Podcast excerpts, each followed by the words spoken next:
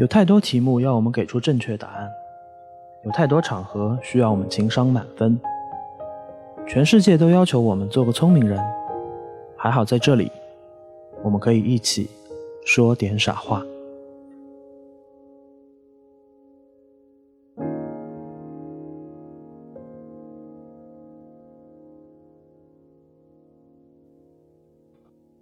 生命本来就很无常，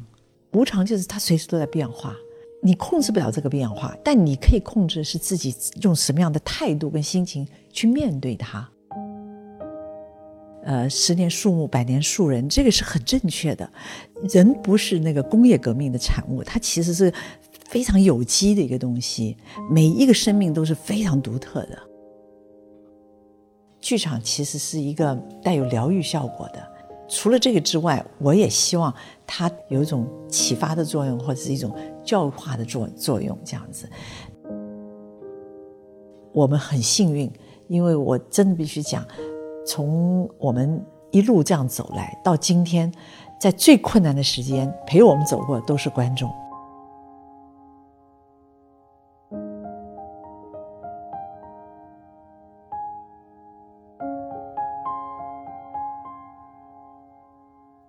Hello，各位听众朋友，大家好，我是付 T T，欢迎收听这一期的说点傻话啊！今天特别开心啊，因为在乌镇现场沈家戏园来录制这一期节目。乌镇今年下雪，我是第七次来参加戏剧节了，这是我第一次看到乌镇的雪景。那另外一个更开心的原因呢，是因为我们今天请到了一位重量级的嘉宾，也是我个人非常非常尊敬的戏剧界的前辈丁乃竺老师。那请丁乃竺老师给咱们喜马拉雅的听众朋友们打声招呼。呃，各位喜马拉雅的听众朋友，大家好，我是丁乃竺，很高兴在这儿可以跟大家在空中相遇。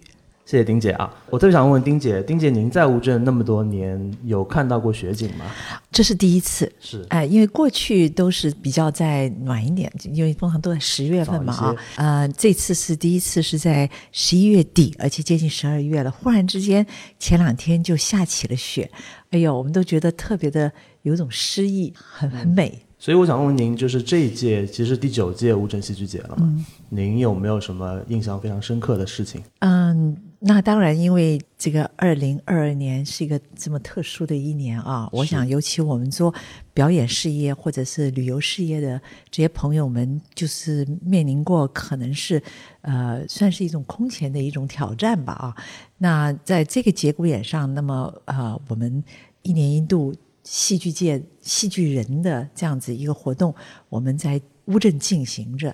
对于乌镇，对于整个主办方，对于所有的观众朋友，都是挑战挺大的。那这个是一个不容易的一年，应该这样讲。不过我们自己有一种感觉，觉得就是说，因为这个事情是，你看在这么这么样子大的挑战底下，或者甚至可以讲一种困难底下，依然有这么多戏剧爱好者。到乌镇来参与这个戏剧节，我觉得这个就让人有一种，就每次我走在走在街上看到观众，都有一种感动，就觉得呃呃是不容易，但是我们还是一起度过了这样这样子一个戏剧节。是的，我的这个感受也特别强烈。这次来其实时间也不算很长，大概两三天吧。第一天来就去参加了那个子夜朗读会，就是在这样一个寒冷的雨夜，大家都围坐在一起来朗诵自己喜欢的文学作品，啊，我觉得是一个。特别奇妙的一个一个体验。然后昨天看了青年竞演和晚上的樱桃园，就是一旦进入剧场，那个整个人的感受就会很不一样。对的，对的。我自己有一个感受嘛，因为嗯，其实您也参加过全世界各地的各种各样的戏剧节，有像咱们乌镇这样的小镇戏剧节，也有一些在城市当中的戏剧节。嗯，应该这样讲，全世界真的有很多的戏剧节，不要讲世界了，在国内也有很多的戏剧节。我一直说。乌镇有它非常独特的地方，因为它是就是不论你在其他地区啊，都很难碰到一个这样在一个闭环式的一个环境里面，它是一个封闭一点的，然后它的每个剧场跟剧场之间都是可以走路就可以到的，所以你会进到乌镇，就有一种感觉，觉得这整个乌镇像是一个戏台，就像个舞台一样。那我们当时候在第一届做的时候啊，嗯，当时候就有这种想法，希望。能够让整个乌镇像个舞台，你走在这个街上，转个弯，你就会看到了不同的表演哦。那所以后来有产生了这个嘉年华的概念，就是在走到转角，你就看得到表演啊。那当然剧场有剧场里面的表演，那我们就希望呃这样子一种在这样一种氛围底下，加上乌镇自己独特的一种美景啊，它会给你带来一种真的很梦幻的感觉。对对对，您提到这个词叫梦幻嘛，我们就是爱好者之间交流的时候也会说，每次感觉就是乌镇就像一场梦。当我们踏进景区的这个时刻开始，当我们离开景区的这个时刻结束，短则两三天，多则一周或者更长时间，是就好像是完全身在一个戏剧的梦里，特别特别美好的一个体验。是的啊，所以今年像呃，虽然就是说我们讲说天气特别也特别冷啊，其实开始几天是很热的，是，哎呀，一下子转眼就忽然间就到了零度啊，对对对，那这个这个经验也非常特别哎。然后我们看到那天下雪的时候，大家都好，都有一种就是小小的欢呼，说：“哎呀，这个瑞雪，我们称它做瑞雪啊。”嗯，今年我觉得这个，比方说走在路上看到的表演，我觉得也那那我我今年看到了很多像那个。呃，他就是有一点像那个太阳马戏团的那种表演，对，哎，我觉得特别的好。呃，这个好像是第一年在在乌镇嘛，所以今年能够到这个我们戏剧节来的，你在路上会看到很多很多很多彩多姿的表演。就是我们其其实形容一个戏剧体验，或者我们需要要给朋友描述我们自己一个戏剧体验。如果假定我在城市里面，我是晚上去看一场剧，我们其实会觉得那个戏剧体验是从。比如说，我开启这个行程，在通勤路上就开始的，是的，对，然后到结束了，可能我们还要约朋友去喝一杯，然后晚上回去才结束。对，所以在乌镇就感觉这个是从早到晚连轴转的这样的一个体验。而且因为这几年啊，就除了我们从特邀的剧目，我们在路上行走的时候看到的街上的表演，嗯，那我们也增加了这两年增加的这个市集。剧戏剧市集啊，那这个对的，在北栅那边，朋友们在那儿的话，你会看到了有各式各样，有装置艺术，也有各种的这种，呃，反正就是可以讲是琳琅满满目啊。然后有很多种吃的方式啊，在那儿你还可以，就是就是到了，就算到晚上过了这个吃饭时间，到那边都可以有，就是可以吃有各种的小吃。我觉得这个都是呃，就是戏剧节慢慢慢慢成长出来的。所以刚刚主持人问到说，乌镇戏剧节跟世界其他地方的戏剧节最大的不同啊，它真的是从，因为是一个封闭式的一个环境，于是从进来的开始，你如果。如果真的是很这个精细、很细致的去计划的话，你是可以走遍所有的剧场，还有所有的活动，你都可以看到。然后我们就希望在这十天当中，你能有各种各样的体验。李姐，您说这个我特别同意，因为我其实是第一届开始来的嘛，我我印象很深。当时当时来的时候，其实就觉得景区的规划是很完善的，但是其实集中的体验也就是民宿、餐饮啊，包括看戏。但是后来慢慢的就发现说，就像您讲的，有集市、有朗读会、有书店，就是它可能在这几天的戏剧节当中会更加丰富我们各种各样的体验，无论是文化的体验，还是一些物质上的一些体验。是因为其实戏剧节本身它也需要成长，它也需要慢慢的变化，随着时间的变化，随着时代的变化，那我们戏剧节当然也会慢慢的有它的变出不同的模样来啊，呃，越来越扩大。那这个，我想这几年来的朋友会明显的感觉到，尤其那个戏剧集那边，他的那个到了晚上很热闹，哎，年轻人特别高兴。是的，所以我想问您，就是您您其实也是咱们乌镇戏剧节的这个筚路蓝缕的创始者之一吧？就是您刚刚总结那么多实际的变化，它背后有没有什么很明确的，比如说？呃，您这些创始人在一起，大家讨论的时候，我们要以一个什么样的标准或者什么样的目标去规划我们的戏剧节，让它长期发展下去？我觉得是这样子。呃，乌镇戏剧节之所以能够一直走到现在，我觉得确实是跟创始人他们呃经常集思广益，大家互相发想啊，然后。就是不是一个人的脑袋出来的，是很多人集思广益一起出来的，所以他的那个样貌也会变得非常多彩啊，也非常的这个就就很丰富嘛。是。然后我们也会从别人那儿吸取经验，也会从自己本身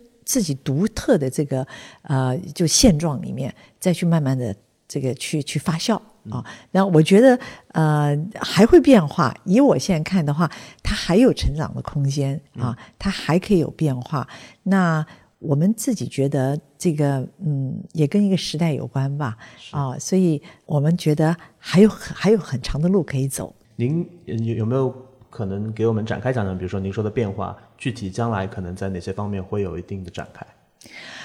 呃，其实您看现在的发展，过去是从呃就是西栅这边开始，现在已经发展到北栅去了啊。那么其实这边有的地方很多地方嘛，那我们会慢慢的开拓，比方开拓出更多的剧场来，开到更多空间。不要讲剧场，就是空间出来。那么这个空间，像今年的节目里面，呃。就多了一些这个比较舞蹈元素的戏剧，就是有戏剧元素的舞蹈性的节目啊。是。那过去这一类是不多的啊，因为我们还是以这个话剧类为主嘛。嗯。可今年已经开始朝向这样的方向，我觉得这个会慢慢的会会继续在演变，因为也跟国内的整个，因为这几年国内的呃，就是我们的戏剧节没有办法从国外邀请剧目来，所以我们当然尽量开拓自己本国的。所有的这些节目，在本国节目当中，呃，我们也发现了这个现在有一些这个就是类型。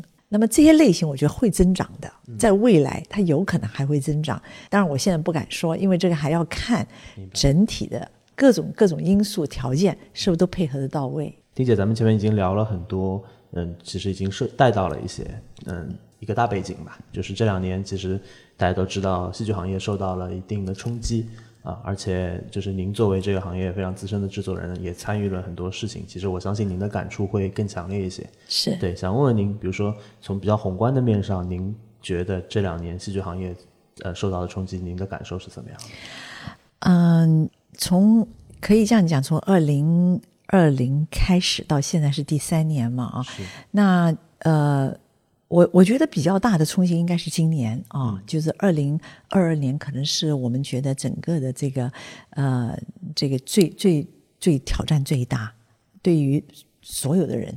不仅仅是这个剧场界，我想对所有的行业，但因为不论是旅游或是戏剧，它是最直接的冲击，非常非常直接啊。那我们呃，像我们在今年就有过这个呃，等于几乎是。半年都不能动，哎，然后就是我们装了台又拆，装了台又拆，所以后来也很多得到很多观众的这个呃，就是支持啊，他们就发觉我们真的是变成装拆台的一个公司，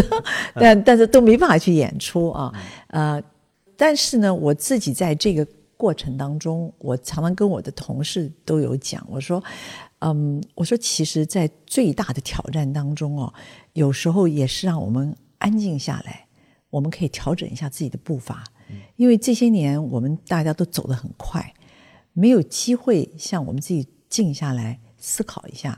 那特别是我们这样的一个行业，因为我们是一直做创作的，然后创作完了制作，制作完了就是推出啊，然后就面向观众等等。那我觉得在呃今年一年当中，我其实从。从二零开始，我们就一直呼吁我们自己的团队，就是这是个时机来重新检视自己，我们重新的检查我们有什么地方可以再调整。嗯，我说的是在改善，啊，所以我们其实花了点时间啊，就当我们没有办法做公开演出的时候，我们反而是转向在制作上面去做一些优化。嗯，那这个是因为平常不会有这个时间的，那你现在因为停摆。所以反而有时间来优化自己的制作环制作的环节，比方说像赖老师，他一直要出版他的英文的剧本。但是因为他非常的忙，他每天都在做创作，每天都跑这个，就是光是做制作已经忙得不得了了啊！呃，创作本身，因为一年都要维持一个一一出新的作作品嘛，这种算是很高的这个这个生产的一个啊，所以他没有时几乎没有时间真的安静下来把自己的剧本，因为美国一直想出他的英文剧本剧集，整个是出的一套剧集。那密西根嗯呃这个大学是很好的一个出版社，一直联络赖老师。结果，在疫情期间，赖老师因为可以有时间安静下来，他居然把这整个东西就出版了。所以在我们就这个就顺利的在国外就出版了。那我觉得这些都是一个，就是反而因为这个挑战，疫情的挑战，我们安静下来，我们反而有了另外一个成就，应该这样讲。哎，那当然你说是不是辛苦？我必须跟你说是辛苦的啊。但我自己在想，生命本来就很无常，这个生命就是很无常。嗯，无常就是它随时都在变化，你控制不了这个变化，因为它不停的变化。但你可以控制是自己用什么样的态度跟心情去面对它。嗯所以我我觉得这是这段时间我们自己就是我们选择用一个就是我迎向他，就像我迎向你，我面对着你，我知道在这时候我要做我可以做的事情，就是这样子。你刚刚说的拆装台那个，我想到咱们那个那篇公众号的文章，其实朋友圈很多人都在看到，大家也在就是帮忙转发。我觉得他其实表达了一个关心戏剧行业的人的一个很很好的愿望吧。非常谢谢你们。没有应该的，我们当时真的是非常非常的感同身受。然后我们也希望所有的剧场、所有的戏剧人，其实都能够有一个很好的表达自己的一个舞台吧。对我们觉得这是一个我们很期待看到的事情。所以这次来乌镇。我昨天还在跟朋友交流，我说特别特别开心，就是重新走进剧场的那个感受特别好。包括今年去看《十三角关系》，对我我当时出来的时候，我也呃我发了个朋友圈，我当时说我说就是要把以前去过的很多有美好记忆的地方再重走一遍，然后每次去都会有不同的体验。对，嗯，然后您刚刚已经讲到了，在其实，在这一段时间也在做一些其他的事情，也在去好好的去积极的去拥抱和调整嘛。嗯，我看到您自己开了一个个人的电台啊。叫丁姐爱的电台，其中聊很多很很生活化的话题，然后跟我们每个人都切身相关的话题，比如说家庭关系啊、爱啊、性啊什么的。您当时怎么会想到去开一个这样的电台？其实那时候就是因为疫面对疫情，那我们的团队就说大家都挺焦虑的，那他们觉得是不是我可以就是啊，因为有时候听到我会谈到这方面的，那他们我们团队就问我说要不要就是。啊，用一个广播节目，用广播的性性质跟大家分享一点我的心得，哎，那所以后来就我就很勇敢的接受了这个挑战啊。其实我自己本身并不是一个主持人，也不是那个，也不是什么心理导师导师，也不是那种咨询师，都不是，只是因为我一直对呃内心世界特别的有兴，就对我。我说是对心灵世界特别的感到兴趣吧。那我自己一直做很多这方面的呃研究跟学习，所以我觉得自己也受益很很多。所以那当同事们问到的时候，我说可以的，我可以把一些我平常的这个心得跟大家分享，这样子。我自己听了那个节目嘛，我觉得确实是有一种平复人心的力量。嗯，这是不是跟您自己有这个教育学相关的背景也有关系啊？都有吧，因为我自己因为在伯克利是学教育的嘛，我一直很关心教育。我觉得没有，就是所有的事业里面没有比教育更重要的。但教育是个很深的课题，同时我也觉得，嗯，就是其实这个从二十世纪开始，所有的教育很多有心于教育的这些呃教育家们都非常关心，因为。二十世纪其实，在整个世纪里面所流行的教育的方式，都是从工业革命之后，在工业革命以后所演变出来一套一套体系。是啊，所以呃，所以他的教课的方式也好，他规划的方式，他连课程每每一堂课多少多长的时间，然后下课休息，整个的东西，它其实是比较贴近于这个工业革命的思维。嗯，我自己认为。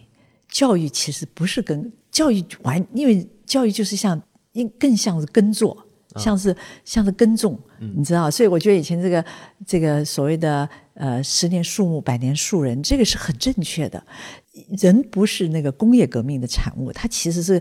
非常有机的一个东西。每一个生命都是非常独特的啊，而且每一个生命它会开花的时间都不一样。是，所以但你看一个班级这么多人。老师都要用同样的方式来面对所有的孩子，他希望的就平均值就是到达一个这样，可是不是这样子的，每个个体都是独独自在发展发展着的。那我自己在这一方面就是一直觉得啊，我特别关心，应该这样讲，嗯，所以我就也花了点时间去做研究。那因为二零。一五年之后，我在我们在上剧场不是成立了剧场，我一直觉得剧场除了做演出之外，他应该担负更多的责任。那呃，所以就想到教育这个东西，如果可以，那可以融入到在这个剧场里面。为什么会想到这一块呢？是因为赖老师因为出了一本书叫啊创意学，是那本创意学是他集了很多很多年的创作之后他自己的一个心得。嗯。那我们就觉得他的重点就是，其实每个人都有创意，可是为什么这些创造能力到后面就慢慢会枯萎，或者是萎缩了啊？这个其实都有过去都有人做很多研究，就是对于比方啊、创造能力里面有一项指标，就是要发散型思考。那发散型思考当然不是说有发散型思考就一定有创意，因为创造能力除了发散型，它还要有那个收缩的那个。呃，就是不是说只有发散，因为你发散可以天马行空，但你成不了一个体系，成不了一个作品啊。但是发散型是它的一个指标来的，如果你连发散型都没有，你就很难有创意啊。那他们就做一些研究，就发现小朋友如果从三四岁开始，他们做这个研究，追踪这些孩子啊，三四岁的孩子都通常那个发散型思考是很高的，百分之九十几的小孩都有这个发散型思考，而且都很很灵光的啊。然后等到他慢慢上学以后，每隔两年他们去做测试，断崖式的这个下降，到了十二岁的时候，只剩下大概百分之二三十有创造的能力。那就很多的教育家就在问，到底我们的教育出了什么问题？为什么孩子本来很有创造能力的，到了后面会变得没有创造能力？这个是什么原因啊？那当然，社会化的过程里面，有可能就是人因为都希望融入社会，都希望跟别人是一样的啊，对都有可能。但这是个很大的课题。但是教育体系里面其实是当然就是肩负了个很大的责任。所以我我我自己一直觉得，那在这个戏剧教育里面，戏剧教育其实是一个很能够把一个人打开的啊。但是因为戏剧教育呢，它比较是属于训练，很多戏剧都是训练一个人。做演员或者做导演，做的，我们在这边只运用了戏剧的手段，但我们真正的核心是希望他能够保持他的创造能力。那么他进入哪个行业都可以，哎，所以我们就用了这整套方式，用了赖老师的创意学加上这个戏剧教育的方式，然后我们就融入了一整套课程，研发了一套课程。那我们就从四岁的孩子一直到十几岁，那么一路上去都有。那重点就是希望能够把他们的创造能力可以带出来。哎，你说的那个赖老师这本书，我在大学的时候读过啊，就是叫赖声川的创意学嘛。是对，嗯，您刚讲到教育的时候，我发现丁姐这个就完全眼里放光的那个状态。对，嗯，我就就接想接接着您的话问啊，就是您刚是从教育这个比较宏大的东西切入的，然后咱们聊到了戏剧教育。我我今年看到赖老师开了那个西方剧场史的那个系列的讲座，对，其实我在想，咱们聊到戏剧教育的时候，除了您刚刚讲的，就是针对不同年龄层的那种以创意和戏剧戏剧作为手段的方式来教育之外，其实咱们针对戏剧行业本身也有很多就做相关的这个教育，包括我刚刚讲赖老师做的那种剧场史，是的包括咱们做的上剧堂之，包括您的一些读书会之类的，对的，都会涉及戏剧话题。这方面您您能不能给我们讲一讲？比如说，呃。出于什么考虑？然后接下去可能往哪些方面去发展？因为戏剧这个要谈起来，因为戏剧种类也很多。是它的啊，像赖老师上次谈到的是整个西洋的这个剧场史嘛啊。是。那么，因为从呃剧场史。的历史上，你其实看得到一个戏剧的发展的一个过程。那其实戏剧的发展，它每一个时代，它也跟当代它当时候时代的各种发展都是相关联的。它跟它的时尚，它跟它建筑，它跟它音乐、美术都是相关联的。这些东西都是都是有互互相影响的一个作用。所以一个时代一个时代的不一样啊。那我们呃，因为我们有有上剧场嘛，那可以定期的推出这个。呃，表演节目，那我们一直觉得剧场其实是一个带有疗愈效果的。嗯，那除了这个之外，我我也希望它带肩负了可以，就像我提到的说，有一种启发的作用，或者是一种教化的作作用这样子。那我们在这个当中，所以我们希望用不同的形态，有的是以对话的形式。请一些专家们来分享他们的经验，所以有一个叫丁乃竹的会客室，我们会请各个领域里面优秀的这些呃朋友们来跟我们分享他们的经验啊。那这个也是带有，就是希望能够啊让更多的人从不同，因为现代的人学习啊，过去的人可能都要从书本上，现在的学习已经是要多元化了啊。你可以透过谈话的节目，你可以透过书本。你可以透过荧幕，你可以透过各式各样，甚至现在有很多的游戏，像这我看小朋友在玩 game，game 里面有很多的学习在里面，这些都是一样的。就是说，学习就最终的一点啊，学习是有一个重点，就是你到底学到没有？嗯，过去的老师们讲课，其实很多时候你他在讲课，学生到底听进去没有？我们没有，就是只能靠靠这个考考怎么考试来做这个衡量，于是就形成了又竞争了，又是又是分数啊。但真正的学习啊，他小孩最重要的一点，孩子在学习里面，只要把他的好奇心调动，他是可以学习的。他会自动的学习，你不让他学习，他都要偷偷学习，你知道？所以我觉得现在的对对我们而言，我就希望，因为我觉得我们有个剧场，我就觉得有这样一小方天地，我们也希望能够透过这样一小方天地，运用我们自己的一些方式去传递知识也好，文化也好，戏剧教育也好，哎。那咱们就是因为有剧场，包括那么多年的戏剧行业的从业经历嘛，想问问您，就是您觉得这些年跟观众走得很近，跟这些戏剧教育的对象走得很近，感受到观众的一些变化和成长吗？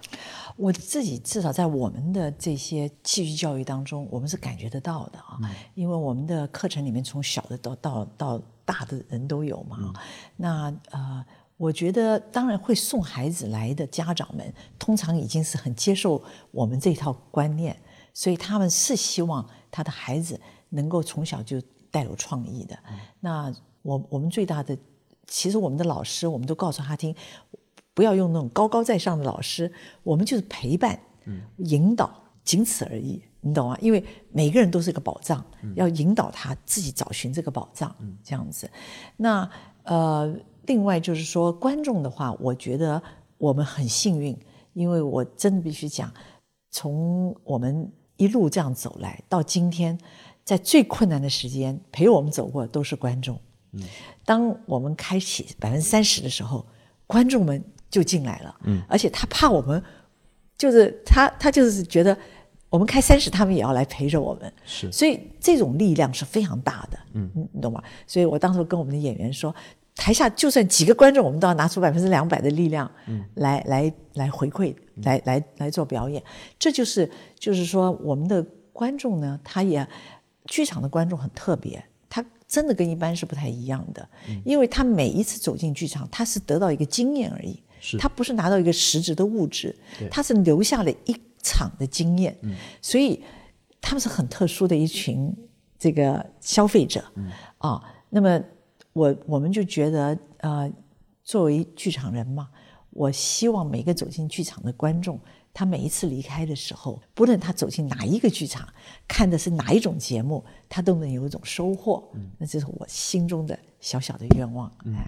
从观众的角度来说，我们其实也是您刚刚说的，就是其实是购买的是经验或者体验嘛。那个体验对我们来说是很重要的，而且剧场的魅力可能恰恰在于它每一次哪怕是同样的剧目，每一场的体验都是会有不同的，都不一样，就特别奇妙。对，嗯。然后我之前看过您表达一个表达过一个观点嘛，就是说戏剧其实是玩出来的。我觉得就是。我我的理解是，这可能是一种专业的态度去做一个比较松弛的这样的一个事情。是，所以呃，您觉得在结合我们前面聊了那么多，您觉得对于玩这个状态有没有什么新的解释和理解？玩太重要了。嗯，你看，呃，戏剧用戏，戏就是游戏。是，你想想看，从小的时候，我不知道现在的孩子啊，当然，因为他现在可以玩的玩具形式很多，然后也科技也变得很发达。在我们的小时候，我们所有的游戏都是想象的，在地上画个房子、跳房子，啊，我们用各种的方式啊。然后我们小时候很喜欢玩扮家家酒，我不知道你们的时代有没有，或者现在就是呃自己小孩子在玩，就扮着扮着大人上班的各种的。我现在回想起来啊，你知道那完全在演戏，然后他们。小孩已经在模仿所有的他所眼中所看到的东西，然后就这样玩。但是玩的时候是很认真的玩啊，然后就觉得自己真的就在那个情绪里面啊。这个游戏是重要的，因为在这个当，就是我讲的，他在这个里面他是有一种创造的能力，他是有一种松弛，但是在这个很放松。你要知道，你要播种，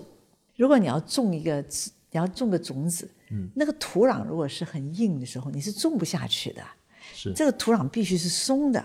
对吧？对。那么在什么样情况可以松？游戏里面是可以让你放松的，但是在游戏当中有一种专注，这个是我们要追寻的。嗯，哎。好的，我们节目惯例就是想请嘉宾来推荐一下喜欢的或者最近读的一本书。然后丁姐的话，我想让您再额外推荐一台戏吧。啊，我觉得那个这样说吧，我我我推荐书好了。好，自己做戏不好的，再再推荐戏。好 好好，我推荐什么戏都很困难。嗯，我觉得因为过去我看很多书都跟心灵方面有关啊。我这两年我看了一本书，我特别喜欢，还反复的看，叫《人类简史》。嗯，一个以色列的，对的，以色列作家，我很喜欢，因为我觉得他。他的观点很好，不管你赞不赞成，但我觉得他自己的逻辑很清晰，然后他说的东西也很会把一个人很多